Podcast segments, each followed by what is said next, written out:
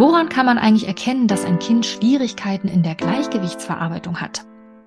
In dieser Podcast-Folge erfährst du, in welche beiden Kategorien sich Auffälligkeiten im Gleichgewicht unterteilen lassen und wie du mögliche Hinweise darauf erkennst. Wir sind Julia Bauschke und Sabine Hanstein, zwei der Autorinnen des Förderprogramms Piratenreise. Wir sind überzeugt davon, dass eine gute Vorbereitung auf die Schule nicht am Tisch und auf dem Papier stattfinden, sondern an der natürlichen Neugier der Kinder und ihrer Spiel- und Bewegungsfreude ansetzen sollte. In unserem Podcast dreht sich darum alles um ein bewegtes Lernen. Wir geben dir Einblicke in die Piratenreise, bereiten dir theoretisches Hintergrundwissen leicht verständlich auf und geben dir Tipps und Anregungen, damit auch du deine Vorschularbeit spielerisch und in Bewegung gestalten kannst. Los geht's! Ahoi und herzlich willkommen zu einer neuen Folge in unserem Piratenreise-Podcast. Heute soll es mal um unser aktuelles Monatsthema gehen, denn falls du unseren Vorschulkalender schon kennst, weißt du ja schon, dass wir jeden Monat einen Baustein unseres Hauses der Schulfähigkeit mal ein bisschen genauer unter die Lupe nehmen. Im Januar fangen wir wieder ganz unten im Haus der Schulfähigkeit an, nämlich im Fundament. Und dort findest du ein paar Basisfähigkeiten für das Lernen, an die du vielleicht erstmal nicht so denken würdest, wenn du dich fragst, ja, was für Fähigkeiten Kinder für die Schule denn so brauchen. Zum Beispiel eben auch das Gleichgewicht. Und das ist im Januar eben unser Monatsthema. Und darum soll es in dieser Folge heute auch genau darum gehen. Das Gleichgewicht ist ja aus verschiedenen Gründen eine ganz wichtige Basiskompetenz. Auf die Theorie dahinter wollen wir jetzt aber nicht eingehen. Falls dich das interessiert, schau dir gerne mal unseren Workshop zum Haus der Schulfähigkeit an. Denn darin gibt es natürlich auch eine Lektion zum Gleichgewicht und da erklären wir dir mal ganz genau, wie das Gleichgewichtssystem eigentlich funktioniert und warum es so wichtig für das Lernen ist. Aber das soll jetzt hier, wie gesagt, in dieser Folge ähm, nicht das Thema sein. Wir wollen uns heute mal damit beschäftigen, welche Auffälligkeiten es im Gleichgewicht eigentlich so gibt und wie du Kinder mit Unterstützungsbedarf im Gleichgewicht erkennst. Und toll ist, dass Julia als Ergotherapeutin ja sozusagen Expertin in diesem Bereich ist und mhm. darum habe ich sie heute mal quasi stellvertretend für dich hier, um sie auszuquetschen. Julia, du hast ja in der Ergotherapie ganz oft mit Kindern zu tun, die Schwierigkeiten in der Gleichgewichtsverarbeitung haben. Woran sieht man das denn eigentlich? Beziehungsweise wodurch fallen diese Kinder denn eigentlich auf? Hm. Ja, bei uns in der Ergotherapiepraxis ist es ja so, dass wir sowohl mit den Schulkindern arbeiten als auch mit den Kita-Kindern, aber eben auch mit den Säuglingen. Und ich werde mal so ein bisschen von allen erzählen, weil das kann durchaus unterschiedlich sein. Mhm. Aber auf jeden Fall gibt es so ein paar Marker, wo man so, ja, nochmal genauer hinschauen kann. Das heißt Marker, aber zumindest Auffälligkeiten, wo man wirklich nochmal genauer hinschauen sollte und gegebenenfalls auch nochmal gucken sollte, ob da Unterstützung mit rein kann, zum Beispiel eine Therapie, eine Ergotherapie oder durchaus auch mal eine Physiotherapie, Osteopathie, was auch immer. Ähm, ich will das aber gar nicht so sehr in den Vordergrund stellen, dass unbedingt immer eine Therapie nötig ist. Manchmal reicht es auch einfach, eben sich das bewusst zu machen oder nochmal ja, genauer hinzuschauen, okay, da könnte was mit dem Gleichgewicht, mit der Gleichgewichtsverarbeitung schwierig sein für das Kind.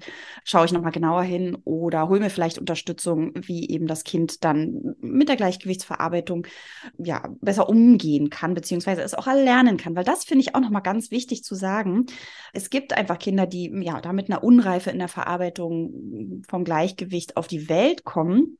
Aber man kann es alles lernen. Ja, unser Gehirn ist ja total genial, was das angeht. Und vieles kann eben wirklich wieder auch erlernt, beziehungsweise überhaupt erst gelernt werden. Und das finde ich ist auch immer noch mal spannend. Ich weiß nicht, wie es äh, dir als Zuhörer, Zuhörerin geht, ja, aber ich zum Beispiel war als Kind ein absolutes Achterbahn-Junkie-Kind. Also ich bin mhm. super gern Achterbahn gefahren und super gern geschaukelt und ganz wild unterwegs gewesen, was so Re Gleichgewichtsreize anging. Also vor allem aber eben Achterbahn. Ich konnte jeden wirklich jeden Looping mitmachen und das hätte äh, den ganzen Tag so gehen können, so ungefähr. Und wenn ich jetzt in so einen Freizeitpark gehe und da nur zuschaue beim Looping, wird mir schlecht. Selbst wenn ich in einem Zug drin sitze und der Zug irgendwie ein paar Kurven fährt oder so ein bisschen, oder selbst im Auto, wenn es so ein wildes, äh, so eine wilde Fahrt ist oder so ein bisschen ständig dieses Abstoppen im Auto ist, ne, also Stop and Go im Straßenverkehr in Berlin hat man das ständig, dann wird mir auch echt übel, ja, weil das direkt auf mein Gleichgewichtsorgan drauf, ähm, drauf drückt und das mir so unangenehm ist. Und was ich damit sagen will, ist, dass sich das eben auch im Laufe des Lebens verändern kann. Und wenn ich jetzt äh, trainiere, wenn ich da also meinen Fokus drauf legen würde, weil es mich vielleicht in meinem Alltag einschränkt, dann könnte ich das auch wieder hinbekommen, äh, was weiß ich, im Heidepark Looping-Achterbahn zu fahren. Genau, also das will ich nochmal sagen, dass selbst wenn du also ein Kind vor Augen hast, wo du merkst, so, oh, das könnte Schwierigkeiten mit der Gleichgewichtsverarbeitung haben oder du selbst betroffen bist, ja, gibt's ja durchaus auch, dass das, das vielleicht in deinem Alltag dich so einschränkt, dass du gar nicht Auto fahren kannst, mhm. dann ähm, ist das trainierbar und aber eben auch andersrum abbaubar. Also das ist häufig der Grund, warum wir die Gleichgewichtsreize nicht mehr so schön verarbeiten können wie als Kind. Kind. Das finde ich immer noch mal als kleine Randnotiz immer ganz, ganz schön zu wissen. Oh, also es ist trainierbar, aber eben auch abbaubar, wenn man es nicht trainiert.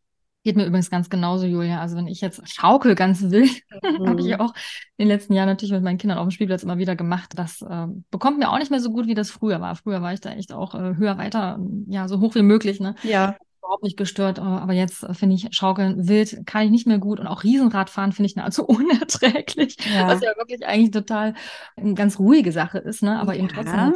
Aber das Langsame ist ja, ja. auch ein Input. Ja, genau, auf jeden Fall. Ja. Und du hast genau mal kurz mhm. einhaken wollte, einen interessanten Aspekt auch angesprochen. Du hast nämlich gesagt, dass dir schon beim Zugucken schlecht wird. Ne? Mhm. Und das ist ja auch ganz spannend, weil das so hindeutet auf diese Verbindung zwischen mhm. dem visuellen System und dem Gleichgewichtssystem, weil die sich so gegenseitig auch sowieso anschlagen können. Ne? Also, dass wenn das eine System quasi Informationen bekommt und das visuelle System zum Beispiel irgendwie Loopings mit nachvollzieht, ja, dann triggert das auch unser Gleichgewichtssystem an und wir kriegen manchmal dann so eine Anmutung von Bewegung. Ne? Und da kann uns schnell mhm. schlecht werden. Und umgekehrt hilft es uns ja, wenn wir fahren zum Beispiel, ne, wenn wir dann einfach rausgucken, um die Gleichgewichtsreise ein bisschen besser einordnen zu können. Finde ich auch ganz spannend. Ja. Ja, aber zurück zu der äh, Frage, die du gestellt hast, wie man die Kinder erkennt. Ich hatte ja eben schon gesagt, also das kann man tatsächlich schon im Säuglingsalter erkennen, ob Kinder eine Gleichgewichtsverarbeitungsstörung haben oder da Schwierigkeiten haben, Gleichgewichtsreize zu verarbeiten. Und das kann zum Beispiel sein, dass dir vielleicht als Erzieherin, Erzieher oder Pädagogin, Pädagoge Eltern erzählt haben, dass das Kind, was dir vielleicht im Alltag auffällt, auch schon als Baby zum Beispiel nie abgelegt werden konnte. Ja, also zum Beispiel ständig getragen werden musste. Und zwar aufrecht. Also auf gar keinen Fall in dieser Wiegestellung, wo das Kind am Körper liegt, ne, so quasi Stillposition, sondern aufrecht herumgetragen werden wollte oder noch besser wirklich schleichend durch die Wohnung. Also es gibt wirklich Babys, die da so überempfindlich auf Gleichgewichtsreize reagieren, also wirklich extrem auf jede Bewegung reagieren mit Schreien. Ja, also es gibt Schreibabys, Babys, die da eine Regulationsstörung haben, also diesen Gleichgewichtsreiz nicht gut verarbeiten können, die dann schreien wie am Spieß, weil sich für die jede Bewegung, die mit ihrem Körper passiv gemacht wird, ne, ein Baby ist ja allen Bewegungen quasi, also gerade am Anfang, wie ausgeliefert, sage ich mal in Anführungsstrichen, weil es die ja gar nicht selber ansteuern kann. Es ist immer was anderes, wenn du natürlich passiv von jemand anders bewegt wirst, als wenn du selber dir ganz bewusst darüber bist, welche Bewegung du gerade ausführst. Und so ist es eben für diese Babys oder werden dir vielleicht Eltern berichten, dass das Kind als Baby wenn es da Schwierigkeiten in der Gleichgewichtsverarbeitung hat, beziehungsweise hatte, ständig aufrecht am Körper der Mutter oder des Papas gehalten werden wollte und diese Eltern wirklich teilweise mit super, also wenn ich an die Praxis denke, wenn was für Eltern uns da besuchen, wirklich mit angespannten Schultern, wirklich so hochgezogene Schultern, das Baby auf dem Arm haben und schleichend durch die Wohnung sich bewegen oder, oder einfach nur, einfach nur stehen. Sitzen geht meistens auch nicht, ja, so eine Lageveränderung geht nicht, sondern wirklich stehend das Kind am Arm halten und sich nicht bewegen und natürlich einmal durchatmen, wenn es dann mal schläft, was aber für Eltern natürlich super anstrengend ist, gar keine Bewegung reinzubringen, weil so ein Baby natürlich ständig bewegt werden muss. Ja, also äh, schon allein zum Wickeln, ablegen, dann Popo hoch, um die Windel zu wechseln, dann wieder hochnehmen, Bäuerchen, ups, vollgekotzt, muss ich wieder hinlegen, ja, mal neu äh, das, das Shirt umziehen oder so, ne? oder zum Stillen ist ja auch eine Lageveränderung ständig nötig. Und für diese Babys ist das wirklich Horror. Ich sage immer, für diese Babys ist das wie Achterbahnfahren 20 Mal hintereinander. Ja, also das fühlt sich für diese Babys ganz schrecklich an. Und wenn du das selber schon mal erlebt hast, wenn du so im, in diesem Schwindel so drin warst, ja. Also manch einer kennt das vielleicht, wenn man so mal ähm, ein Bier zu viel hatte oder einen Wein zu viel hatte, ja, dann ist ja unser Gleichgewichtsorgan auch ziemlich am Rudern und dann können wir uns auch nicht mehr hinlegen, ja. Also dann äh, soll es vorkommen, dass man eben mit offenen Augen am besten an der Wand stehend einschlafen möchte, weil das so stark, dieses Liegen ne, in der Waagerechten einfach so stark das Gleichgewichtsorgan auch antriggert und wir dann einfach nicht auf gar keinen Fall, unter gar keinen Umständen Abständen liegen wollen. Und so geht es den Babys auch. Das heißt, die schreien am Spieß, wenn sie abgelegt werden müssen, also in der Waagerechten. Das finden die ganz, ganz schrecklich. Also, was machen Eltern? Sie tragen sie rum oder halten sie aufrecht, natürlich, weil es dann einigermaßen ruhig ist.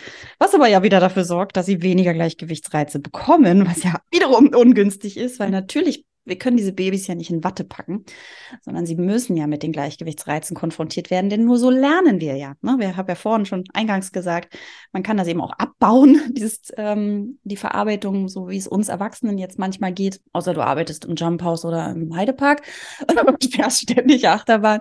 Nee, aber im Ernst. Also ähm, Kinder brauchen natürlich trotzdem Gleichgewichtsreize, um sie zu verarbeiten. Und ähm, da gibt es eben ja Therapien, die da und dabei unterstützen, Dinge, die man berücksichtigen sollte. Also das sind Babys, wenn dir das vielleicht selber schon mal begegnet ist bei deinem eigenen Kind oder aus Erzählungen von Eltern, dass das Kind eben gerade schon als im Babyalter da Schwierigkeiten hatte. Autofahren ist übrigens auch so ein Thema, ja. Also das kann ja auch mit den großen Kindern schon passieren, dass die sagen, boah, mir wird so schlecht hinten im Auto, wenn ich da sitze, wenn, was weiß ich, Papa fährt, weil der vielleicht ganz ruppig fährt.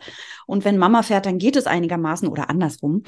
Denn gerade dieses, ich habe es vorhin schon erzählt, dieses Abstoppen, ne? also wenn du wirklich so im Berufsverkehr bist und so ruckartig abstoppst und wieder losfährst und abstoppst und wieder losfährst und schnell beschleunigst, auch das ist ja ein Einfluss auf unser Gleichgewichtsorgan. Auch wieder passiv. Ne? Mhm. Und das sorgt bei Kindern, die da mit der Gleichgewichtsverarbeitung Schwierigkeiten haben, für richtig, also wirklich ganz schlimm Schwindel und so ein, so, ein, so ein flaues Gefühl im Magen. Manche übergeben sich ja auch, ne? Also da musst du wirklich so eine Kotztüte immer mit dabei haben, damit die da sich einfach, ja, also einfach äh, rauslassen können, was raus muss. Ähm, also das sind, das sind Auffälligkeiten, die, die natürlich extrem auffallen. Aber jetzt auch mal nochmal gedacht auf den Kita- und Schulalltag. Kinder, die auch im Gleichgewicht ja, Schwierigkeiten zeigen und da eher überempfindlich reagieren. Das kommt aus der sensorischen Integration, äh, davon überempfindlich und unterinformiert zu sprechen. Dann würde dir ein überempfindliches Kind im Bereich Gleichgewichtsverarbeitungsschwierigkeit auffallen, das zum Beispiel das Klettern meidet, Schaukeln meidet, Rutschen meidet, Fahrradfahren lernen, eher mh, hm, auch meidet, da aufs Fahrrad zu steigen, ja, also sich auch eher eher ruhig bewegt oder eher viel am Boden, im, im, vielleicht noch im Zwischenfersen sitz, sitzend bewegt, ja, das Balancieren nicht unbedingt macht. Also, weil alles Reize, wo Gleichgewicht natürlich gefragt ist, also wo das Gleichgewichtsorgan ähm, arbeiten muss, das sind Kinder, die würden das eher meiden, ja. Also vielleicht hast du da sofort ein Kind vor Augen, wo du sagst so, hä, ist doch das Natürlichste der Welt von Kindern, rutschen, schaukeln, springen zu gehen. Und diese Kinder ist eben eher vielleicht sogar mit Angst ähm, in Verbindung bringen. Sabine hat da glaube ich, auch eine ganz schöne Geschichte. Oder das heißt, ja, eine Geschichte dazu, Sabine. Mhm, mir fällt direkt ein Kind dazu ein. Mhm. Ein Piratenkind, das ich vor ein paar Jahren mal in meiner Piratengruppe hatte und das mir in der ersten, in der allerersten Piratenstunde schon total aufgefallen ist. Da haben wir ja im Rahmen der Piratengeschichte ist es so, dass, ja, der Kapitän stellt ja seine neue Mannschaft zusammen und dann gibt es auch so ein Piratentraining, ne, um so fit zu werden für alles, was so Piraten so können müssen auf dem Schiff. Und da gibt es so ein paar Aufgaben, unter anderem eben auch eine, wo die Kinder im Rahmen der Imagination über die Reling des Schiffes balancieren. Und die Reling wird dargestellt durch so eine umgedrehte Langbank. Wenn man die umdreht, ne, ist es ja so ein schmaler Balken von so, naja, vielleicht so einer Breite von zehn Zentimetern ungefähr und auch einer gewissen Höhe, ja, also nicht besonders hoch, aber vielleicht so, ich weiß gar nicht, 30 Zentimeter würde ich mal schätzen, 40 vielleicht auch, mhm. ja, nicht mehr auf jeden Fall. Und die Kinder stellen sich dann quasi an an der einen Seite der Langbank und es werden auch noch so ein paar hm, Hindernisse auf die Langbank gelegt, vielleicht so kleine Säckchen, damit die über was drüber steigen müssen, weil da sind halt so Hindernisse, ne, die man überwinden muss. Und es geht darum, so ein bisschen den eigenen festen Stand zu trainieren, weil auf dem Schiff geht es ja ganz schön hin und her manchmal. Ne, und da brauchen die Piraten natürlich auch ja, einen sicheren Tritt und ein gutes Gleichgewicht. Und dieses Kind, an das ich da denken muss, das ist ein Mädchen gewesen, das äh, war nicht gleich eine der ersten, die dran war, hatte sich auch eher weiter hinten einsortiert. Das, da erinnere ich mich noch ziemlich genau dran. Es gibt ja immer so Kinder, die dann sofort loslegen wollen, ne, wo man merkt, so, die können es gar nicht erwarten aber eben nicht dieses Kind. Und als es dann dran war tatsächlich, also die Kinder sind da nacheinander rüber, ja, stand es tatsächlich erstmal wie erstarrt, also wirklich wie mhm. erstarrt vor der Langbank, stieg noch gar nicht auf, ja. Und man hat gemerkt, okay, das ist jetzt schon eine kleine Herausforderung. Dann hat sie doch den ersten Schritt hoch auf dieses etwas breitere Anfangs, äh, diese Anfangsteil der Langbank, ne, wo die Füße der Bank meistens auch sind, ist da noch aufgestiegen und dann ging gar nichts mehr. Dann stand das da wirklich mehrere Sekunden lang wirklich verkrampft in der Körperhaltung. Man konnte echt die Anspannung sehen. Und man konnte auch sehen, dass es anfängt, mit den Tränen zu kämpfen. Ja, was mich wirklich ganz überrascht hat, weil ich das noch nicht erlebt hatte vorher mit keiner Piratengruppe, dass ein Kind da wirklich fast anfängt zu weinen. Ja, und das hat, hat mir natürlich auch total leid, weil erste Stunde kennt mich auch noch nicht besonders gut und so. Und das ist natürlich dann eine unangenehme Situation. Und ich wollte gerade schon reagieren und es entlasten, ja, und ihm Unterstützung auch anbieten. Und da kam mir so ein anderer Piratenjunge zuvor und sagte zu dem Mädchen so ganz aufgeweckt und locker und wertfrei, komm, ich helfe dir. Das fand ich irgendwie total Voll stark. Ja. ja eine super schöne Situation, weil er so positiv zupackend mhm. darauf reagiert hatte. Ne? Ich hatte mir schon angefangen, Worte zurechtzulegen, dass das Kind das gut annehmen kann, dass ich ihm irgendwie meine Hand anbiete ne? und es nicht gleichzeitig, also auf keinen Fall beschäme. Ne? Das wollte ich mhm. natürlich nicht. Wollte da möglichst gut formulieren und dazu kam ich dann gar nicht, weil dieser Junge dann einfach so so, ähm, so eine Energie kommen, wir machen das gemeinsam hatte und auch so zupackend auf die Art, dass sie eigentlich auch gar nicht so richtig widersprechen konnte, ja, aber sich auch nicht über, ja, irgendwie nicht, fühlte sich nicht irgendwie übergriffig oder grenzüberschreitend an, wie er das gemacht hat. Und dann hat er dieses Mädchen über die Langbank geführt, also ist daneben gelaufen und hat ihr die Hand gegeben. Und sie ist wirklich sehr langsam mit ganz zögernden Schritten und trotzdem einer sichtbaren Anspannung, ja, im Gesicht, im Lippen und der ganze, die ganze Körperhaltung. Also es war wirklich alles sehr angespannt, ist darüber gelaufen, war dann ganz stolz, dass sie es geschafft hat, ja. Aber war eben ein Kind, was ich mir dann sofort gemerkt habe, ne, wo ich dann gedacht habe, so, da muss ich ein bisschen genauer hingucken. Aber Julia, jetzt mal aus ergotherapeutischer Sicht, äh, die Situation, wie ich sie beschrieben habe, was denkst du denn, was war jetzt für dieses Kind konkret das Problem und wie hat es denn diese Situation wahrscheinlich erlebt? Mhm. Also eben als du es nochmal gesagt hast mit dem, dass, dass sie auch Tränen in den Augen hatte, ist mir sofort auch eingefallen, na klar, dieses Kind wird wahrscheinlich schon sehr oft Erfahrungen gemacht haben beim Klettern, beim Balancieren, was auch immer, oder vielleicht andere Kinder gesehen haben, die irgendwas können, ne, was mhm. sie aber nicht kann, was sie, das kann sie ja nicht greifen, sie wird ja nicht im Kopf haben, ah, okay, ich habe mit dem Gleichgewicht Schwierigkeiten, sondern merkt einfach nur, oh, ich kann das nicht oder ich fühle mich dabei nicht wohl und gehe hier nicht über meine Grenze, was ja auch toll ist, ne, zu sagen, okay, mhm. es geht gar nicht, ich komme da einfach nicht mit dem Fuß hoch, ohne Hilfe. Ähm, und, und merkt aber vielleicht auch so ein Stück weit, oh Mann, ich will aber eigentlich, ne? So, weil der natürliche Drang ist ja eigentlich, sich zu bewegen und auszuprobieren und tolle Sachen zu machen, vor allem wenn es in so eine schöne Geschichte eingebaut ist. Aber was man bei ihr vermuten könnte, ne? also ich will jetzt auf gar keinen Fall hier den Aufruf machen, immer wenn Kinder nicht balancieren wollen, das, dann hat es Schwierigkeiten in der Gleichgewichtsverarbeitung, aber es lohnt sich eben, da genauer hinzuschauen und da nochmal weiter den Blick drauf zu behalten. Also was man vermuten könnte bei diesem Kind ist, dass es eben mit Gleichgewichts ähm, reizen, was ja wäre, wenn sie auf die Langbank treten würde, weil die Unterstützungsfläche ja viel, viel kleiner wird. Ne? Wenn ich mit beiden Beinen auf dem Boden stehe, habe ich eine Unterstützungsfläche quasi um meine Füße drumherum. Ne? Das ist die Fläche, die mir Unterstützung gibt. Wenn ich mich hinsetze und die Beine ausstrecke, dann ist meine Unterstützungsfläche noch viel größer. Es gibt mir noch mehr Reiz von unten und vor allem noch mehr Sicherheit. So, aber sobald ich ja meinen Fuß da auf diese Langbank drauf setze, habe ich ja viel, viel weniger Unterstützung und viel weniger Unterstützungsfläche, wie wenn wir, das kennen wir auch, ne, oft auf den Zehen stehen, dann haben wir auch viel weniger Unterstützungsfläche. Das hat aber natürlich auch was mit Koordination dann noch zu tun. Genau, also dieses Kind wird sehr wahrscheinlich oft schon die Erfahrung gemacht haben, dass es eben, wenn es irgendwo ein Bein hebt, beispielsweise beim Klettern oder beim Balancieren, dass es dann in so ein ungutes Gefühl reinkommt, sei es Schwindel, ja, dieser flaue, ja. flaue Magen eben. Ne, denk wirklich selber an dieses Schwindelgefühl, wenn du dich zehnmal hintereinander eingedreht hast und dann noch 20 Loopings gefahren bist, ja. Mhm. Dieses Gefühl stellt sich ein, ja. Und zwar, und das finde ich ja total spannend, schon allein auch durch so eine Art ähm, ja, Erinnerung quasi wie Konditionierung. Also ich muss nur daran denken und, und schon wird mir irgendwie komisch im Magen, weil ich ja schon mhm. öfter mal die Erfahrung gemacht habe. Das heißt also, dieses Kind ja, wird sehr wahrscheinlich Schwierigkeiten haben, da den Fuß drauf zu setzen, weil es dann eben immer in dieses ungute Gefühl reinkommt. Ne? Es ist zu mhm. viel, es ist da überempfindlicher. Jeder Gleichgewichtsreiz, der reinkommt, ist zu viel. Es kommt, das Gehirn kommt nicht hinterher mit der Verarbeitung. Und ne, wir würden sagen, ach, naja, so schlimm ist es doch nicht, da eben mal den Fuß raufzusetzen. Ja, würden wir so sagen, wenn wir keine Schwierigkeiten bei der Gleichgewichtsverarbeitung sind. Jemand anders könnte dafür sagen, naja, ist ja nicht so schlimm, 30 Mal Looping zu fahren. Und wir sagen so, oh, no way, das mache ich nicht mehr, weil da unser Kapazitätentöpfchen quasi überfüllt ist. Ne? Mhm. Und von daher ist es total schön, dass das Kind da Unterstützung bekommen hat und sich trotzdem dann ja auch getraut hat. Ne? Also ich meine, es wäre ja auch eine Leistung gewesen zu sagen, nee, mache ich nicht, ich mache es vielleicht erstmal auf dem Boden. Auch da mhm. zu balancieren über eine Linie kann ja für so ein Kind mit einer Überempfindlichkeit auch schon schwierig sein, weil es ja, ich habe es eben schon beschrieben, die Unterstützungsfläche verkleinert und das ja wieder unsicherer macht, ne? Beziehungsweise, ja, wenn ich weniger Unterstützung habe, dann brauche ich natürlich umso mehr meine gute Gleichgewichtsverarbeitung, um wirklich in Balance zu bleiben. Mhm. Und vielleicht wird das Kind im Alltag wirklich so aufgefallen sein, wie ich es vorhin beschrieben habe. Ich weiß nicht, ob du da was weißt zu Sabina, ne? Aber mhm. dass es vielleicht ein Kind war, ja, was was sich eben eher wenig raufend bewegt hat durch die Gegend, ja, und wenig sich vielleicht wenig äh, herumgerannt ist, wenig über den Boden gedreht hat, wenig geklettert, wenig geschaukelt ist,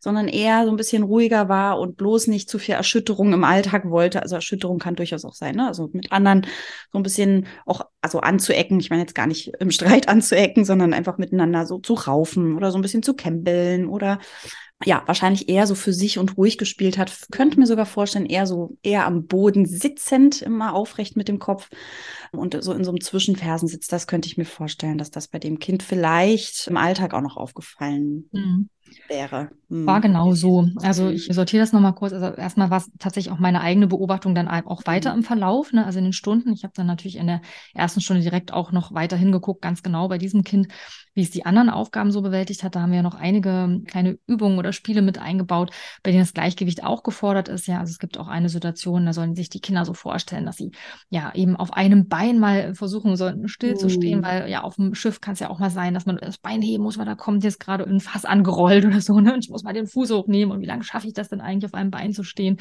Das ist das Spiel Schwankendes Schiff. Oder die Kinder springen dann auch durch Reifen, ja, das soll dann in Rettungsreifen springen sein und gab da noch so ein paar Spiele, wo ich das gut beobachten konnte und zwar wirklich super deutlich. Ich erinnere mich ja. noch genau, wie ich es auch notiert habe dass das Kind da im Gleichgewicht große Schwierigkeiten hat. Also durch die Reifen zum Beispiel ist sie ziemlich schnell drüber gesprungen. Das mit dem Einbeinstand, das war richtig schwierig. Also hat sie einfach nicht geschafft. Ja, also mhm. konnte sich da nicht lange auf einem Bein halten, sondern äh, musste sich da immer schnell wieder abstützen mit dem zweiten Fuß. Ja. Und ich habe das im Verlauf dann auch weiter beobachtet und mich dann aber eben auch direkt, weil es ihm so auffällig war, auch mit den Erzieherinnen der Kita noch weiter ausgetauscht mit den anderen Pädagogen da und habe gefragt, was sie im Alltag so beobachten. Und da haben sie im Grunde genau das beschrieben, Julia, was du gerade schon vorweggenommen hast nämlich, dass mhm. das Kind einfach, ja, viele Bewegungsangebote gar nicht so wahrnimmt, ne? also auf dem mhm. Spielplatz nicht so aktiv ist. Wir haben auch immer wieder so Turnstunden gemacht, weil da so ein schöner Sportraum ist in der Kita mit so Bewegungsparcours. Da war sie einfach nie so aktiv und freudig dabei wie viele andere und war auch insgesamt einfach ein recht ruhiges Kind, ne, was immer so ganz ruhig gespielt hat. Und die Eltern haben wir dann auch noch berichtet, die habe ich natürlich auch darauf hingewiesen, auch lange bevor wir eigentlich den offiziellen Elterngesprächstermin hatten, weil ich es einfach wichtig fand, sie da früh auch darauf aufmerksam zu machen.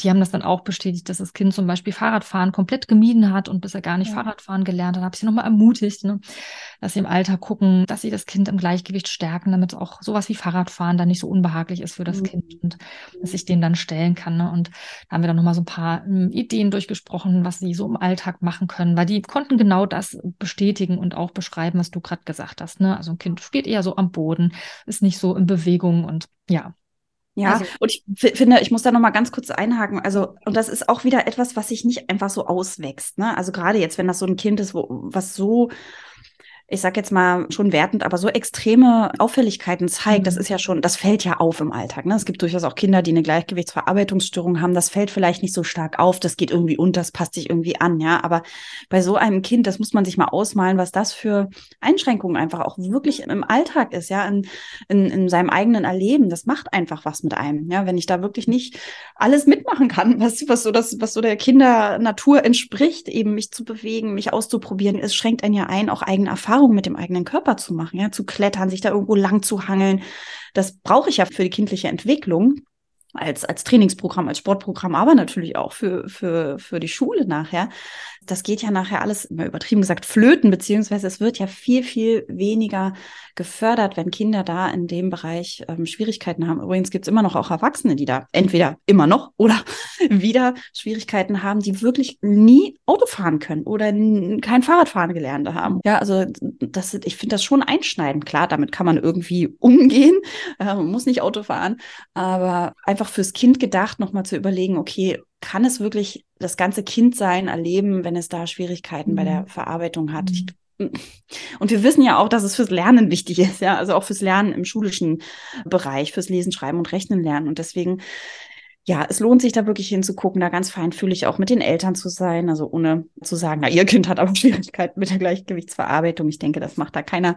Aber trotzdem auch da mit Eltern sensibel, die auch zu sensibilisieren. Es lohnt sich auch den Eltern da nochmal zu zeigen, wofür das Gleichgewicht eigentlich da ist, ja, weil auch das ist nicht immer so klar und selbstverständlich für Eltern, ja. Also das oder generell für Erwachsene zu sagen, okay, das Gleichgewicht hat auch was mit dem Lesen, Schreiben und Rechnen zu tun. Wenn ich aber verstehe, wie das Gleichgewichtsorgan funktioniert und was es mir im Körper ermöglicht und was es dem Kindsein ermöglicht, dann können Eltern wahrscheinlich eher nochmal auch sehen, okay, wo hat mein Kind da noch Schwierigkeiten, wo möchte ich es eigentlich unterstützen, um dann das Thema auch anzugehen, ja, sei es eben durch Förderung zu Hause durch ähm, Angebote oder eben dann gegebenenfalls, wenn es ganz, ja, wenn es ganz stark auftritt, gegebenenfalls auch eine Therapie anzuschieben. Hm. Hm. Ja, und was mir dazu auch noch einfällt, Julia, ist, also weil du gerade das Stichwort Sensibilisieren gesagt hast, ne, also erstmal so ein Bewusstsein zu schaffen, was es auch mit dem Lernen zu tun hat, aber eben auch noch so ein Bewusstsein dafür zu schaffen, dass, wenn man jetzt ein Kind hat, das eben so auffällig jetzt wie dieses Kind, was ich beschrieben habe, mhm. ist, ja auch wirklich ein Verständnis dafür zu haben, ne? weil ja. man neigt ja manchmal auch so schnell dazu zu sagen, so, naja. Hab dich nicht so. Genau, den Satz hatte ich auch im Kopf. Oh, oh nicht so, jetzt kletter doch mal oder jetzt probier doch mal und jetzt, ach komm, hier die Inlineskates oder ich weiß auch nicht. Ne? Also ja. es ist ja, man geht ja immer so von seiner eigenen Wahrnehmung und auch seiner eigenen Reizschwelle auch aus. Ne? Also mhm. man macht sich ja nicht bewusst, wie sich das anfühlen muss für ein Kind, wenn die Gleichgewichtsreize so verstärkt wahrgenommen mhm. werden, ja, so überdeutlich, wie du es gerade beschrieben hast. Ich fand das ein gutes Bild, wenn man irgendwie mal so viel Alkohol getrunken hat. Jeder hat das ja irgendwie mal erlebt, ja, und weiß, wie mhm. sich das mhm. dann drehen kann, wenn man sich in dieses Unbehagen, ja, also wenn, wenn ein Kind das so stark immer wieder mhm. spürt oder eben allein durch das Sehen, also bei diesem Mädchen beispielsweise, ne, das war jetzt keine hohe Höhe, diese langen Bank, ja, mhm. aber auch das triggert ja, sobald ich da oben stehe. Du hast schon von diesem Unsicherheitsmoment, weil mir meine Fläche sozusagen fehlt, ne, meine genau. Unterstützungsfläche. Aber auch das Auge quasi verstärkt das ja noch, weil ich ja. sehe ja auch diese Höhe. Die ist zwar nicht hoch, aber auch das triggert mein System, mein Gleichgewichtssystem wieder mhm. an, sagt so, ah ja, da ist tiefer. Und auch das kennst du vielleicht als Zuhörerin oder Zuhörer vielleicht auch aus eigener Erfahrung, wenn du mal irgendwo, was weiß ich, irgendwie einen Berg erklommen hast oder auf irgendeinem Abgrund stehst, dass tatsächlich allein dieses Sehen, das ein, da geht es irgendwie runter, eben so einen unangenehmen Gleichgewichtsreiz mit an anstoßen kann. Ne? Das ist zwar kein wirkliches, da passiert gerade nichts im Gleichgewichtsorgan, aber quasi im System, im Gehirn gibt es dieses Mitschwingen, ja, was, mhm. ja, die spüren das, okay, oh, unangenehm, ja. Und ich finde es ganz wichtig, da auch eine Sensibilität zu entwickeln und ein Verständnis eben auch, ja, dass die Kinder eben nicht einfach nur sich Dinge nicht trauen, ja, sondern eben, dass das unangenehme Gefühle sind und dass es nicht einfach ist, die zu überwinden. Und da kann man dann im Alltag wirklich gut unterstützen. Und dafür ist es eben wichtig, dass die Eltern sich da auch gut hineinversetzen können, finde ich. Ja. Ja, genau. Es gibt ja noch so eine andere Seite, Julia, die wir ansprechen wollen. Also jetzt haben wir über diese Überempfindlichkeit, ne? das war, glaube ich, auch der Fachbegriff, oder Julia? Genau, eine Überempfindlichkeit bei der Reizverarbeitung besprochen mhm. und wollten uns natürlich auch noch der Vollständigkeit halber das Gegenteil sozusagen angucken, nämlich wenn ich Gleichgewichtsreize nicht gut verarbeite, also ist ja das andere auch nicht gut verarbeiten oder nicht ausreichend verarbeiten, aber das Gegenteil quasi ist eine Unterinformiertheit. Klingt erstmal komisch, aber ich finde, der Begriff passt eigentlich. Ja, also ich kriege zwar Informationen, ja, also alle drei Kinder, wenn ich jetzt drei Kinder nehme, alle drei kriegen den gleichen Reiz, beispielsweise eindrehen, schaukeln. Ja, bei Kind 1, das ist überempfindlich, das, ich sage jetzt mal ganz äh, auf gut Deutsch, das kotzt sofort beim nur die Schaukel angucken, so ungefähr, ganz übertrieben gesagt. Kind 2 setzt sich da drauf und dreht sich zehnmal ein und sagt dann, okay, jetzt reicht's, jetzt gehe ich mal klettern. Und das dritte Kind, ja, das dreht da 20, 30, 40 Runden sich ein und sagt mehr, mehr, mehr. Also das ist unterinformiert. Das kriegt eine Information und sagt, bitte, bitte mehr davon. Ich brauche mehr, damit es bei mir auch ankommt. Ja, also da ist der Reizfilter einfach ganz anders als beispielsweise bei dem ersten Kind. Das heißt, die Verarbeitung hat dort auch Schwierigkeiten, weil es einfach sich immer mehr Input holt. Und trotzdem, und das kann ich schon mal vorweg sagen, hinten raus wird dieses Kind trotzdem mit einem schlechten Gefühl den Tag erleben, wahrscheinlich, ja, weil diese Reize müssen ja auch verarbeitet werden, trotzdem. Und irgendwann sagt das Gehirn, boah, nee, jetzt ist hier echt so ein jetzt ist zu viel. Ja, mein, mein Töpfchen an Reizen ist einfach jetzt völlig drüber. Da ist schon ein Berg oben drauf. Das läuft jetzt aus. Aber das Gehirn hat es nicht oder die Verarbeitung kam nicht hinterher und konnte vorher schon einen Stopp sagen. Ja, so ungefähr muss man sich das vorstellen. Ich hoffe, ich habe es einigermaßen mhm. verständlich erklärt. Ja, also die Unterinformiertheit bedeutet einfach, dass die Kinder wirklich sich Reize reinholen ohne Ende und ständig am Drehen sind, ständig am Raufen, ständig am klettern und also wirklich überall, wo man springen kann, wo man sich bewegen kann, wo man, ich habe wirklich Kinder teilweise in der Therapie gehabt, die sich wirklich ständig am Eindrehen waren, ja. Also sie haben sich einfach hingestellt im Raum und haben sich einen Input gesucht und waren drehen, drehen, drehen, ständig am Eindrehen. Ne, das ist ja ein starker Gleichgewichtsreiz. Also wissen wir aus eigener Erfahrung, dass wir einfach uns dadurch natürlich extrem, ähm, also wer da empfindlich ist, der sollte das nicht machen, aber das, das gibt natürlich, also irgendwann kommt so ein Schwindel auch auf, ne, wenn man sich ständig eindreht. Und das sind die Kinder, da kommt erst sehr, sehr, sehr, sehr spät dann der Schwindel, aber dann kommt er irgendwann. Also die rutschen dann irgendwann in so eine Überempfindlichkeit. Das ist übrigens auch das Spannende dann bei den Babys, um mal ganz kurz nochmal in diese Schiene reinzukommen also Babys, die da unterinformiert sind.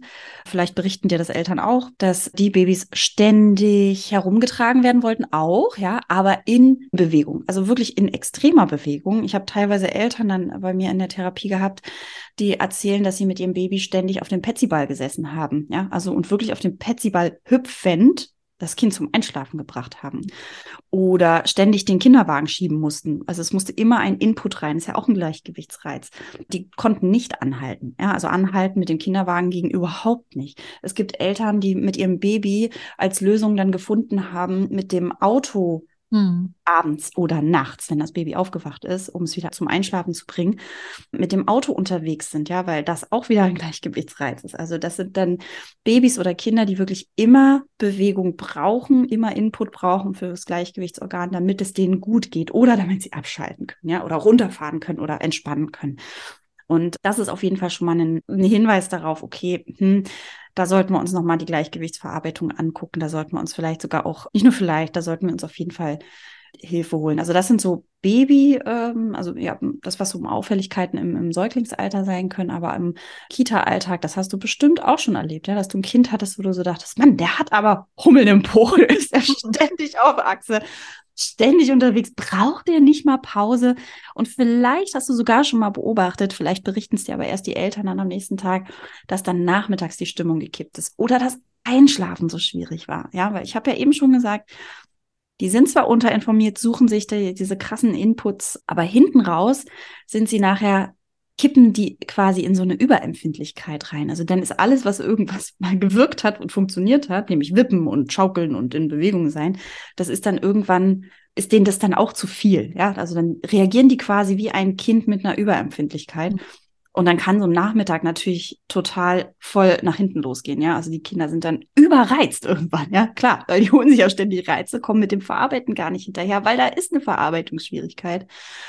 Und dann kann das durchaus auf die Stimmung sich, sich, äh, wie sagt man, auf die Stimmung sich auslegen oder aus, mhm. äh, also auf jeden Fall auswirken, genau. Ne? Also dass die Eltern dann zu Hause berichten, also mein Kind war wirklich ungenießbar. Es war einfach eine ganz schlimme Nachmittagssituation, egal was wir gemacht haben. Es war ganz, ganz schrecklich, weil es völlig drüber war, zum mhm. Beispiel, ne? Oder ähm, ja, weiß ich nicht. Mhm. Sich vielleicht Reiz geholt hat, die, weil es hat ja den ganzen Tag geübt, sich Reize reinzuholen, aber das kann ja von sich aus noch nicht sagen, okay, jetzt reicht's. Ich glaube, ich habe Schwierigkeiten mit der Gleichgewichtsverarbeitung, also höre ich jetzt mal auf, mir Gleichgewichtsreize reinzuholen und drehe mich jetzt mal nicht mehr auf der Schaukel ein sondern das macht ja das, womit es ja eigentlich positive Erinnerungen hat und dreht sich und merkt so, oh, irgendwie ist jetzt doch, jetzt irgendwie, irgendwas ist doof.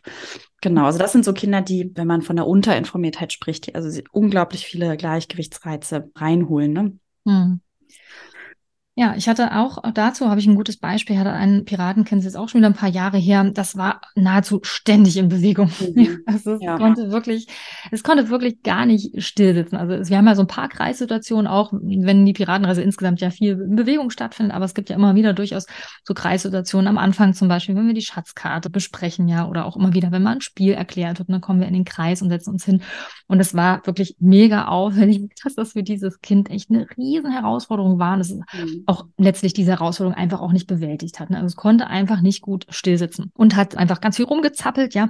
Und was super spannend war für mich zu beobachten, war, dass es immer wieder auch angefangen hat, sich durch den Raum zu rollen. ja, mhm. also es war wirklich so, wenn es nicht mehr ausgehalten hat, sich bewegen musste, dann hat es das oft auf so eine rollende Weise gemacht, ne? Also sich so ausgestreckt und dann so wirklich, ja, wie wenn man so den Berg runterrollt oder einfach auf ebener Fläche quasi, immer so durch den Raum gerollt. Und das ist natürlich eine ganz extreme Stimulation für das Gleichgewichtssystem. Ne? Also das ist ja echt, ja, extrem, wie da quasi das Organ da durchgeschüttelt wird mhm. und holt sich da ganz, ganz viel Input.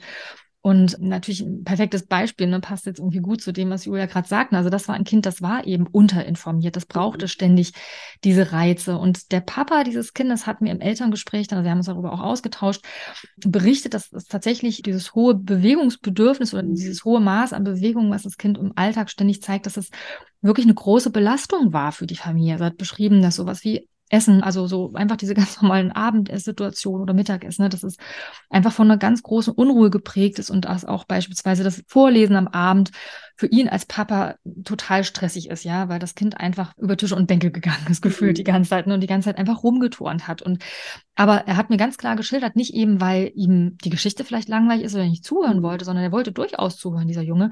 Aber es fiel ihm offenbar so schwer, da ruhig sitzen zu bleiben und ruhig liegen zu halten. Und wir haben dann intensiv darüber gesprochen, ne, was das für Ursachen haben kann wahrscheinlich oder wo die Ursachen wahrscheinlich liegen und was gute Unterstützungsmöglichkeiten im Alltag sind. Und ich habe ihm auch nochmal erklärt, wie das Gleichgewichtssystem funktioniert funktioniert und so weiter. Und spannend war dann, dass ich direkt nach dem Elterngespräch eine Piratenstunde hatte. Das ist eine Stunde auf der fünften Insel.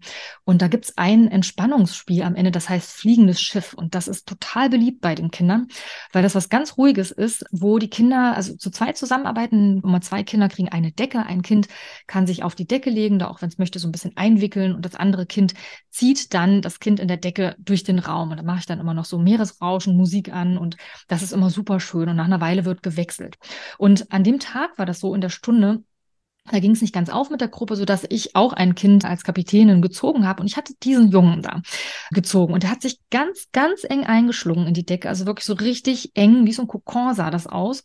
Und hat dann in dieser Decke gelegen total ruhig, während ich ihn da durch den Raum gezogen habe. Also er hat sich wirklich überhaupt nicht bewegt und schien das total zu genießen. Und als ich ihn dann da ausgepellt habe, ja, also ich habe dann irgendwann so, als dann vorbei war diese Sequenz, habe ich dann so den ums Gesicht herum ihn da so freigelegt und da hat er mich so ganz glücklich angelächelt. Das sah so schön aus, mhm. dass ich ihn gefragt habe, ob ich ihn fotografieren darf, weil es gerade so schön aussieht. Und das hat er mir dann erlaubt.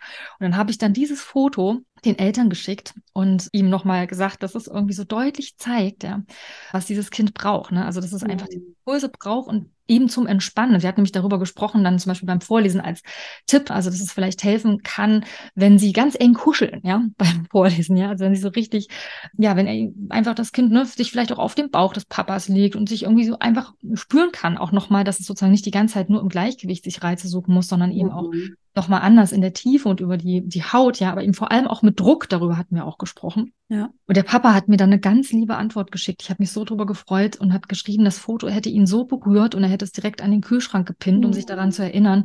Und hat mir noch beschrieben, wie sich die Vorlesesituation seit unserem Gespräch, es waren wirklich nur ein paar Tage her, verbessert hätte, weil sie jetzt so ganz eng kuscheln würden dabei. Ne? Und er jetzt, also dieser Junge eben nicht mehr so unruhig ständig auf dem Sofa irgendwie rumklettern muss. Ne? Das hat mich wirklich riesig gefreut. Und es hat mich auch nochmal erinnert an das, Julia, was du auch gesagt hattest.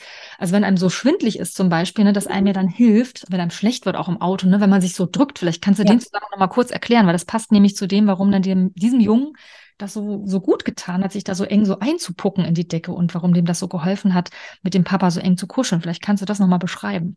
Ja, also Druck ist ja im Prinzip nichts anderes als ein propriozeptiver Reiz, also ein tiefensensibler Reiz. Ja? Und ähm, der gibt uns ja Informationen darüber, wie wir im Raum stehen, sitzen, liegen. Ne? Also beziehungsweise der gibt uns Informationen, wie unsere Muskulatur und unsere Gelenke am Körper an uns dran, in welcher Stellung, in welcher, in welchem Winkel sie stehen, ja. Und im Prinzip ist es quasi wie ein Ausgleich. Also wenn ich, wenn ich jetzt bei den überempfindlichen Kindern, wenn da so das Gleichgewichtsorgan so völlig am Ackern ist und die ganze Zeit das Gefühl hat, okay, ich drehe mich weiter, ich drehe mich weiter, ich drehe mich weiter, dabei stehe ich eigentlich, dann kann eben Druck eine Information, eine zusätzliche Information fürs Gehirn sein, nee, du drehst dich nicht, weil ich drück dich ja gerade, ne? Hier bist du im Raum. Also es gibt quasi den Rezeptoren, also den, den, den, ähm, quasi den Sensoren im, im Körper oder den Muskeln der Muskulatur und den Nerven die Information, hallo hier, du bist hier wirklich, du bist, du stehst gerade, du drehst dich gerade nicht. Ja? Und das kann eben helfen bei der Verarbeitung dieser Gleichgewichtsreize. Und das wäre jetzt bei den überempfindlichen Kindern, aber eben auch bei den unterinformierten Kindern, so wie der Junge, von dem du du hier gerade erzählt hast, hast du es ja genau schon gesagt, ja. Also der kriegt nochmal einen der kriegt einen Input über seinen Körper. Ne? Der braucht sich das dann gerade nicht über das Gleichgewichtsorgan holen oder seine Gleichgewichtsstimulation über die Gleichgewichts, äh, über das Gleichgewichtsorgan zu stimulieren, so, sondern eben über den eigenen Körper, über Druck. Ne? Also auch ein sich spüren, hier bin ich im Raum und hier bin ich. Ne? Das sind, das sind meine Muskeln, das sind meine Arme. Und dann kann das durchaus sein, dass die Kinder eben da dann nicht mehr sich so viel bewegen müssen oder es sogar schaffen, da wirklich in Ruhe der Geschichte zu lauschen. Ich, und ich finde, das zeigt auch einfach wieder, wie wichtig es ist, zu gucken, wie kann ich wie, also warum nicht das Kind angepasst werden muss, sondern mhm. wie können wir die Umwelt so anpassen, ja, oder so Hilfestellungen reingeben, dass es für das Kind eben möglich ist, an der Situation trotzdem teilzunehmen. Und ne, du hast es eben beschrieben mit Druck oder also Druck über Kuscheln, also ganz enges Kuscheln, ganz festes Halten oder manche Kinder, muss man natürlich absprechen, aber manche Kinder, die lieben es auch beim Vorlesen, wenn die auf dem Bauch liegen, auf der Couch oder auf dem Bett und sich die Eltern drauflegen. Für manche unvorstellbar, für manche Kinder, aber die zum Beispiel in dem Feld Schwierigkeiten haben, ist das ein Genuss, wenn da jemand wirklich von oben mit der kompletten Körperfläche ihren eigenen Körper ablegt, sozusagen, ne? also dass sie wirklich Input von oben und von unten bekommen, die zerfließen da, ja. Also es ist wirklich so ein richtiges, oh, ja, jetzt spüre ich mich.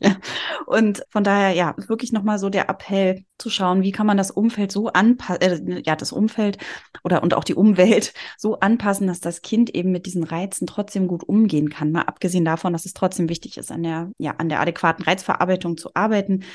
Aber bis dahin ist es ja manchmal ein weiter Weg. Ist ja wie, wenn wir Muskeltraining machen. Ja, ich muss ja nicht gleich die 50 Kilo hochhieven, sondern ich fange ja auch an, irgendwie anzupassen. Ne? Und guck, okay, wie muss ich mich ernähren, damit mein Muskel sich aufbaut? Oder welche Trainingseinheiten kann ich Schritt für Schritt machen? Und im Prinzip ist es da genauso. Und damit aber trotzdem zum Beispiel die 50 Kilo hochgehoben werden, beziehungsweise in dem Fall die Kinder mit den ganz alltäglichen Gleichgewichtsreizen umgehen können, was kann ich für Hilfestellung geben? Ja, bei 50 Kilo brauche ich halt Hilfe und jemand muss mit anpacken oder was weiß ja. ich. Und bei den Kindern, die da mit dem Gleichgewicht Schwierigkeit haben, ja, die brauchen auch Unterstützung, indem es Hilfsmittel gibt, ja, schwere Decken zum Beispiel oder eben ne, das enge Kuscheln, sich das bewusst zu machen oder Hilfestellung wie das Kind, von dem wir am Anfang gesprochen haben, über die, was über die Reling balancieren ja. konnte, wollte wahrscheinlich auch, aber es eben dann doch erstmal nur schaffen konnte, nur gar nicht wertend gemeint, sondern dann mit Hilfe, indem es sich irgendwo festhalten konnte. Ja, also wie kann ich die Situation so hinbekommen, dass das Kind trotzdem den Reiz ne, bekommt, aber eben mit Unterstützung, dass es ja, dass es das verarbeiten kann. Das finde ich ja. wirklich nochmal. Also gerade aus dieser Erzählung, aus, aus der Geschichte, die du eben mit uns geteilt hast, finde ich es nochmal wirklich besonders, da nochmal genau hinzuschauen und eben auch nochmal die Eltern mit ins Boot zu holen. Also ich finde immer wieder, ja, wenn wir den Eltern nochmal verdeutlichen, was ist das Gleichgewicht und was hat das für Auswirkungen im Alltag, wenn ich da eben eine Schwierigkeit habe oder da Unterstützung brauche? Wenn ich ja die Eltern auch für sensibilisiere, dann können viel, viel besser Unterstützungsmaßnahmen natürlich auch im Alltag mhm. ähm, umgesetzt werden, ist ja klar, ne? Also als wenn es nur im Kita-Alltag stattfindet oder nur in der Therapie, sondern auch zu Hause. Es macht ja auch den Alltag für die Eltern viel, viel leichter, aber eben auch natürlich vor allem fürs Kind, wenn es nicht immer wieder hört, ach, hab dich nicht so oder mhm. ähm, das ist doch nicht so hoch oder ähm, ne, weiß ich nicht, keine Ahnung, versuch's doch nochmal, es ist doch, äh, ist doch nicht so schlimm oder Genau, oder jetzt sitzt doch endlich mal still, ne? Jetzt sitzt doch endlich mal still. Ja, dieses Kind kann gerade nicht still sitzen. Genau. Das geht einfach ja. nicht, ne? Also klar, es gibt sicherlich auch Kinder, die das vielleicht auch aus anderen Gründen machen, aber häufig hat das ja doch eher, ist es eigentlich ja eher eine ja, eigentlich eher ein eigenes ähm, Selbstmanagement, so, mhm. damit ich eben mit dem Alltag irgendwie zurechtkomme. Und wenn ich da immer wieder reingrätsche, dann mhm. ja, zerstöre ich da auch so eine Selbst, ja, so ein Selbstmanagement, so eine Selbstwirksamkeit, eine Selbstermächtigung. Und mhm. eigentlich wollen wir ja genau das Gegenteil. Wir wollen ja, dass die Kinder selbst für sich sorgen können. Und wenn es eben den, das Umfeld gerade stört, dann muss man gucken, was kann man denn für eine Alternative hergeben, damit das Umfeld nicht so gestört wird, mhm. und das Kind trotzdem ja gut am Alltag, äh, am Alltagsgeschehen dabei bleiben kann. Ne? Genau. Und oft sind es ja einfache Hilfsmittel. Ne? Die Eltern oft, staunen genau. dann auch oft immer auf, was für gute Ideen sie dann selbst auch kommen. Ne? Ja. Also, dass das Kind dann an irgendwas rumknetet oder zum Beispiel die Fransen der Decke verknotet beim mhm. Vorlesen, ja. Oder ein Tipp, den ich auch immer wieder gerne gebe, ist zum Beispiel mit so einer großen Malerrolle das Kind mal so abrollen. Ja? Mhm. Also so, so eine Massage mit so einer Malerrolle, das ist ja zum Beispiel auch was, was für dieses für diesen Jungen, von dem ich erzählt habe, natürlich auch eine super Unterstützung, ja, weil dann vor dem Vorlesen sozusagen habe ich erstmal richtig in der Tiefe, propriozeptiv und auch über die Haut ganz viel Input bekommen und bin dann vielleicht einen Moment dann auch erstmal entlastet von diesem, ich muss mir ständig einen Input holen, um mich gut zu mhm. spüren, ja. Also oft sind so einfache Dinge, die man innerhalb der Familie auch gut umsetzen kann, die dann schon für Entlastung sorgen können. Und da sind die, äh, die Kinder, sage ich schon, die Eltern natürlich immer total froh und die Kinder natürlich auch. Ne? Ja. Ne? Also so Situationen, die sonst angespannt abgelaufen sind, wenn die dann da mit einem besseren Gefühl miteinander dann auch ablaufen. Ja, und die Eltern, und die Eltern kommen auf diese Ideen, du hast es genau. eben schon gesagt, sie kommen auf diese Ideen, wenn sie verstehen, wie es funktioniert, also wie es grundsätzlich okay. funktioniert. Quasi, wo, ja, genau, wie die Theorie dahinter ist, also wie, wie unser Gleichgewichtsorgan funktioniert. Wenn ich das verstanden habe, dann mache ich das nicht mehr, okay, weil die Therapeutin gesagt hat oder weil der Erzieher oder die Erzieherin oder wer auch immer gesagt hat, sondern ah, ich habe es verstanden, alles klar. Oh, okay, der, das könnte jetzt vielleicht ein bisschen schwierig für mein Kind werden, weil da passiert das und das hm, wie kann ich es möglich machen, dass mein Kind trotzdem dran teilnehmen kann, zum Beispiel. Ja, mhm. also wenn ich es verstanden habe und nicht nur, oh, die Therapeutin hat aber gesagt, mein Kind darf nicht schaukeln, dann ist das meistens eher ungünstig. Wenn ich es verstanden habe, kann ich ja viel besser auch einschätzen, okay, zwei Runden so, dann machen wir das, dann machen wir Pause, weil du brauchst Verarbeitungspausen und so weiter. Das macht so viel aus. Also anders mache ich das auch nicht mehr in der Therapie. Ja, also bei uns gibt es immer die Elternberatung und uns ist immer wichtig, dass die Eltern verstehen, was wir da machen, damit sie es theoretisch selber zu Hause machen können. Und, so und es stärkt eben, sie auch, ne? Also ich ja. finde, es stärkt dann nicht nur die Kinder, weil die dann auch lernen, eben im Alltag mit diesen für sie schwierigen Situationen umzugehen, sondern es stärkt auch die Eltern, weil die fühlen sich ja auch diesen Schwierigkeiten oft so ausgeliefert. Also mhm. es ist ja auch wahnsinnig herausfordernd, wenn man jetzt nochmal zum Beispiel an diese Babyzeit denkt, ne? also wenn ich mein Kind nie ablegen kann, wenn ich nicht weiß, oh. was ich, was ich ja. tun soll, ja, wenn es bei je, oder umgekehrt, wenn es bei jedem, sofort, wenn ich stehen bleibe, ja, wenn ich nur einen Moment lang auf der Stelle verschnaufen möchte, ja, sofort schon anfängt zu schreien mhm. und ich mhm. muss ständig in Bewegung sein, das, das ist ja auch für die Eltern erstmal sehr schwächend, ja. Die denken so, oh, ich krieg mein Kind einfach, ich krieg es nicht zur Ruhe oder ich, ja, es läuft nicht gut. Was mache ich das macht was auch mit, genau. mit, mit dem Rollenbild von mir selber, beziehungsweise genau. mit dem Bild von mir als Mama oder Papa. Ja, ne? Genau. Also ich bin nicht gut genug, ich kann mich nicht um mein Kind kümmern. Ne? Also das, genau, das, das meinte ich, mh. genau das meinte ich gerade. Und ähm, indem man dann wirklich, wenn, wenn, wenn dann eine gute Beratung ist, eine Beratung eben nicht als, ich sage dir, was du tun sollst, sondern als, mhm. wir machen uns gemeinsam auf die Suche und schauen, was kann helfen auf der Grundlage von einem Verständnis, eben, Julia, wie du es gerade auch nochmal gesagt hast, wenn ich wirklich verstehe, warum etwas schwierig ist oder wie eben zum Beispiel in Bezug jetzt aufs Gleichgewichtssystem, wie das funktioniert und warum da bestimmte Verarbeitungsprozesse für mein Kind vielleicht schwierig sind. Wenn ich das wirklich begriffen habe, dann habe ich erstmal ein viel größeres Verständnis für mein Kind. Denke ich so, oh Gott, es schreit schon wieder oder es macht, traut sich jetzt dann irgendwie schon wieder nicht äh, die Leiter hoch oder irgendwie sowas. Ne? Also kriege einerseits ein Verständnis und kann andererseits eben auch wirklich selbst Unterstützung anbieten und fühle mich dann auch wieder kompetent und habe das Gefühl, okay, ich kann hier wirklich unterstützen und was Gutes tun und meinem Kind da helfen. Ja, und das ist natürlich mhm. sehr stärkend. Darum wieder mal ein Plädoyer von uns, als dann schon länger Volksweise ist ja ein Plädoyer wieder mal für die Elternarbeit, die wirklich mit dazu zu holen, die Eltern und sie zu stärken und ja, sie auch ihre eigenen Ressourcen entdecken zu lassen. Ja. Okay, gut, wir haben jetzt ganz schön viel über das Gleichgewicht geredet, vor allem eben ja, was Schwierigkeiten sind, Julia. Vielleicht könntest du noch mal zusammenfassen. Du bist hier die Expertin, der Profi in diesem Gebiet. Kannst du noch mal kurz und knapp zusammenfassen, was gibt es für Auffälligkeiten bei Kindern in Bezug auf die Gleichgewichtsverarbeitung und wie kann man die erkennen? Genau, also wir hatten ja gesagt, es gibt quasi, wenn man so will, zwei Kategorien, wo es auffällig sein könnte. Also einmal die Kategorie, dass ein Kind oder ein Mensch unterinformiert sein kann in dem Bereich Gleichgewicht oder überempfindlich. Vorweg, bevor ich das gleich nochmal ausdifferenziere und nochmal so ein bisschen aufschlüssele oder aufzähle, besser gesagt, falls du einen dieser Punkte bei einem Kind wahrnimmst, ja, und sagst, weiß nicht, das Kind fährt ständig Achterbahn oder fährt ständig in Heidepark und will Achterbahn fahren. Das bedeutet nicht sofort, okay, dieses Kind hat Gleichgewichtsverarbeitungsstörung. Es kann eben ein Hinweis sein. Das ist mir nochmal ganz, ganz wichtig, dass du jetzt diese Aufzählung nicht siehst als, okay, das kann ich abhaken, das hat das Kind, also äh, ist da eine Diagnose drauf. Ne? Also das will ich wirklich nochmal ganz klar sagen. Pauschalisiere da nicht, sondern guck lieber genauer hin. Also es soll in, einfach deine Aufmerksamkeit Aufmerksamkeit nochmal lenken und dich dazu animieren, nochmal genauer hinzuschauen oder eben auch nochmal mehr in den Austausch mit den Eltern zu gehen, wenn dir etwas auffällt in dem Bereich und auch nochmal nachzufragen bei den Eltern, wie die das zu Hause erleben, weil das kann ja auch durchaus anders sein, ja, also weil es vielleicht wirklich auch anders zu Hause abläuft. Also, ich habe gesagt, zwei Kategorien.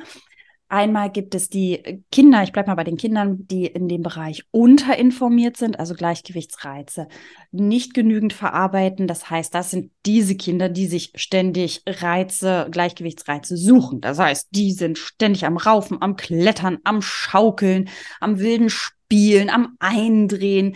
Die wollen ständig in Bewegung sein, ja. Also Achterbahn-Junkies ist so in Anführungsstrichen. Also die, wenn du mit denen in den Heidepark gehen würdest oder in irgendeinen Freizeitpark oder auf einen Spielplatz, die sind, die suchen sich ständig Bewegungsangebote, wo man so denkt, so Mann, wo nehmen die denn die Energie her? Und wenn man da Eltern nochmal fragt, die waren die so als Babys drauf, sage ich mal, dann erzählen Eltern häufig von Kindern mit einer Schwierigkeit bei der Gleichgewichtsverarbeitung, Kategorie unterinformiert, dass die Kinder als Baby ständig genauso in Bewegung sein wollten. Also ständig am Kinderwagen hin und her schieben und auf dem Petsyball sitzen, ständig in so einer Wiege. Ja, es gibt auch diese Wiegen, die mit so einem kleinen Motor dran sind und sich von alleine bewegen, ja, damit die Eltern das nicht mehr machen müssen. Also das kann ein Hinweis sein oder das können Hinweise sein für eine Unterinformiertheit im Bereich Gleichgewichtsverarbeitung. Genau, und kommen wir zu der anderen Gruppe, der Gruppe der überempfindlichen Kinder. Übrigens, kleine Side Note, die Kinder der und, also in, aus der Kategorie Unterinformiertheit sind tendenziell mehr zu finden als die Kinder im Bereich Überempfindlichkeit. Aber trotzdem gibt es diese Kinder im Bereich Überempfindlichkeit. Und diese Kinder erkennst du daran, dass sie zum Beispiel Bewegungs- und Kletterangebote meiden. Ja, also wenn die auf dem Spielplatz sind, das sind eher Kinder, die dann im Sandkasten bleiben oder auf der Wiese bleiben, aber nicht unbedingt zu den Schaukeln rennen und auch nicht zu den Rutschen rennen, eher am Boden sitzend bleiben, also nicht unbedingt in die Höhe gehen. Ja, also Kletterbalancierangebote meiden diese Kinder oder Fahrzeuge wie Freirad, Fahrrad oder sowas. Das ist eher weniger für die überempfindlichen Kinder. Und auch da, wenn du mit den Eltern ins Gespräch gehst und mal nachfragst, wie die so als Baby drauf waren, dann werden diese Eltern dir sehr wahrscheinlich berichten, dass sie Schwierigkeiten hatten, das Baby abzulegen, dass es vielleicht ein Schreibaby war, also wirklich viel geschrien hat, Schwierigkeiten mit dem Schlafen, mit dem Einschlafen hatte und es eher aufrecht herumgetragen werden wollte.